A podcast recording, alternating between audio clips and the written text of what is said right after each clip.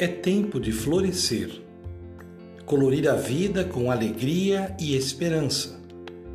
Você não precisa se parecer com os outros, nem ter tudo como outros. É só agradecer mesmo.